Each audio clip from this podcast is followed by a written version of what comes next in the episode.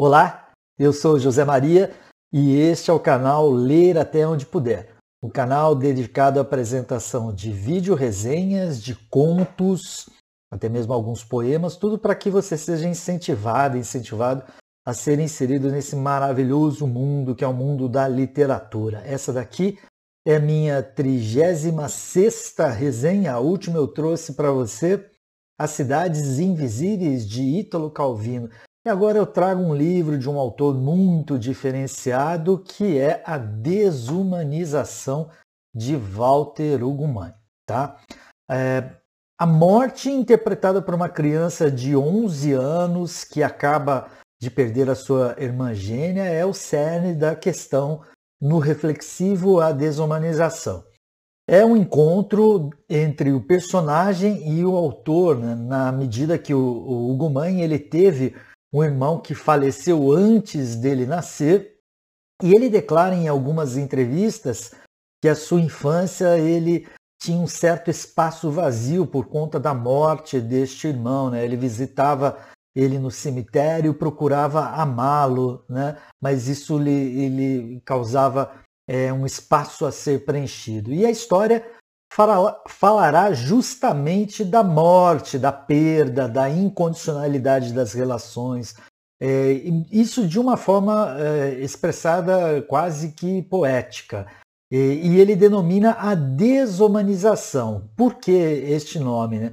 Ele fala que a necessidade, em uma entrevista que eu assisti sobre o Walter Hugo, ele colocou esse, esse tema como se fosse uma necessidade de reduzir a sensibilidade dos indivíduos como um todo para que estes pudessem prosseguir depois de terem sofrido ali tantas tragédias, tantas infelicidades. Né? É como se fosse desfazer o ser humano, refazê-lo de uma forma mais fria para que ele pudesse é, é, prosseguir. Né? Então, é, é vários personagens estão envolvidos na trama as tragédias são grandes para vários personagens, principalmente a família da protagonista, e mas cada um tem um tratamento, uma, uma tem uma condição e tem uma reação a essa quantidade de infelicidades que, que são descritas é, na desumanização. A vida de Haldora, que é a protagonista, que é a criança que se transforma em adolescente, também conhecida como Hala. É, é uma escrita em primeira pessoa, então são os dizeres, a, a visão de, dessa adolescente que deixa de ser criança, repleta de simbolismos, né? até o próprio nome. É, é Haldora, é, que é conhecida como Hala, significa é, a, a, a, pedra de, do deus Thor, né? ou também aquela que restou. E a sua irmã gêmea Sigridur, que faleceu, é conhecida como a noiva amada e bela. Né? Então tem essa grande diferenciação. É, é, um, é um, um conto sobre é, pessoas que são gêmeas. Né? E quem conhece pessoas que são gêmeas sabe que existe uma forte ligação entre as, os, os, gêmeos, né? principalmente aqueles que são univitelinos. Né? E isso está muito implícito na visão de Hala, que quer sempre declarar que quer ser cada vez mais gêmea, que quer é, ter um, um futuro em conjunto, a felicidade em conjunto, né? até mesmo se for o caso depois da morte. Né? E nessa relação sempre tem um gêmeo que se sobrepõe, que puxa o outro. Né? Sigridur, que faleceu, é aquela que, é, que puxa Hala. Né? E fala também da relação mãe e filho, uma relação muito complexa, principalmente com Hala, que sobreviveu. É, a mãe não aceita a morte da filha, então ela se mutila, mutila ainda por cima a filha, né? É uma, uma, uma tende a, a, um aspecto bizarro, né? E ela chega e imputa toda a culpa da morte. Não, em nenhum momento do livro eu não percebi o, o qual o fato da, da irmã gêmea Sigrid ter falecido, né? mas a mãe imputa a, a culpa à, à, gêmea que sobrevive. Né? E ela ainda fala assim que agora ela tem é, uma responsabilidade muito maior de conduzir as duas almas, né? que segundo a mãe, quando um gêmeo falece, a alma vai para o outro. Né? É, é uma, é, então a, a, relação entre a mãe e filha é, é perversa. Né? Agora, por outro lado, a relação com o pai, existe uma certa apatia na postura do pai, mas o pai é aquele que, que traz o acalento é, para a filha que sobreviveu, ele escreve poemas, ele exalta os livros, né? Então o pai é uma relação melhor. Né? O palco deste romance ele empresta a tonalidade singular da Islândia, né? Que, que Walter Ugumãe empresta uma certa plasticidade, uma estética única que habita a cabeça do autor há muitos anos. Né?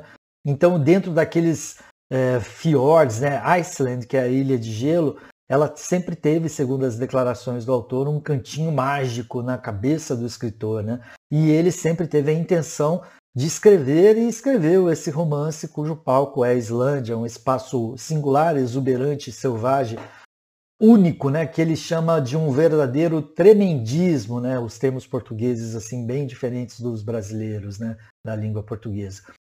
Bom, a posição de vida a ser vivida por Hala é muito ruim, ela é evidenciada o tempo todo, né? Ela é aquela que restou, que, que na cabeça tem que ser menos humana né, para viver. Né?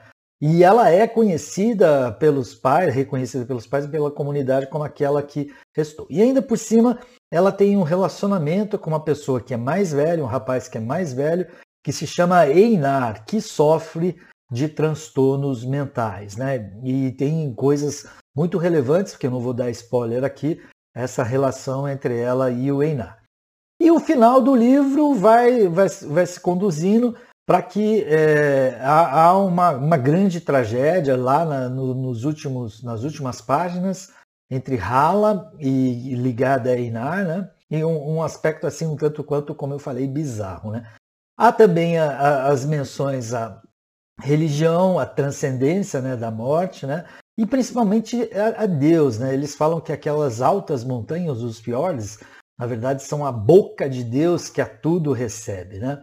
O livro tem 174 páginas, é uma leitura agradável, é, é, rápida, né? mas é, não é uma leitura assim tão simples. Né? Tem alguns termos rebuscados, é, uns termos na língua português de Portugal, que tem outras conotações, então merece uma atenção para nós brasileiros.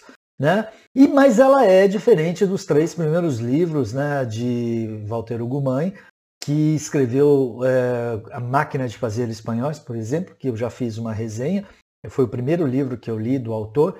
Ele escreve sem qualquer pontuação, sem parágrafo, né? o que deixa letras minúsculas, né? o que deixa a leitura bem pesada. Este não, mas também não é uma leitura assim tão simplificada, né? ela é bem única.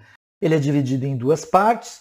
Eu não entendi muito bem porque o autor fez essa divisão. Ele concentra o, a, a, primeira parte, o mote de todo o desenvolver da trama, né? E depois parece que na segunda parte ele vai postergando, vai continuando, né? A, a segunda parte da, da escrita para completar o seu enredo, né? Então esse é o segundo clássico que eu leio de Walter Hugo Lemos, que empresta o nome de mãe como nome artístico, né? É um autor que fala da, das conotações do, do, do cotidiano, seus personagens, sempre colocando reflexões filosóficas, é, por que não dizer poéticas, né? Ele escreveu já livros de poesias. Então a, de, a desumanização é uma das obras mais queridas do autor e que vale a cada minuto de leitura. Tá? Vale a pena você ler é uma boa dica, leia também se for o caso. Fica aqui no, no izinho para você a indicação da Máquina de Fazer Espanhóis, que é uma outra resenha que eu já fiz. Então, o Walter Hugo Mãe, para mim, é aquele autor que vai ficar sempre ali como um dos preferidos. Tá? Se você gostou, nós vamos ficando por aqui. Dá um like. Lembro que este canal ele integra o projeto Ler Até Onde Puder, que é um projeto onde nós apresentamos podcasts com a declamação de poemas e contos. Nós também apresentamos contos aqui neste canal do YouTube. É, temos uma página no Facebook, temos uma página no Instagram, é, um grupo no Facebook justamente para compartilhar as boas ideias. Muito obrigado pela sua atenção. Procura no canal Ler Até Onde Puder com a hashtag na frente, tudo junto, que aí você encontra a gente tanto no YouTube como no, no, nas diversas outras mídias. Muito obrigado pela sua atenção. Paz e bem a você.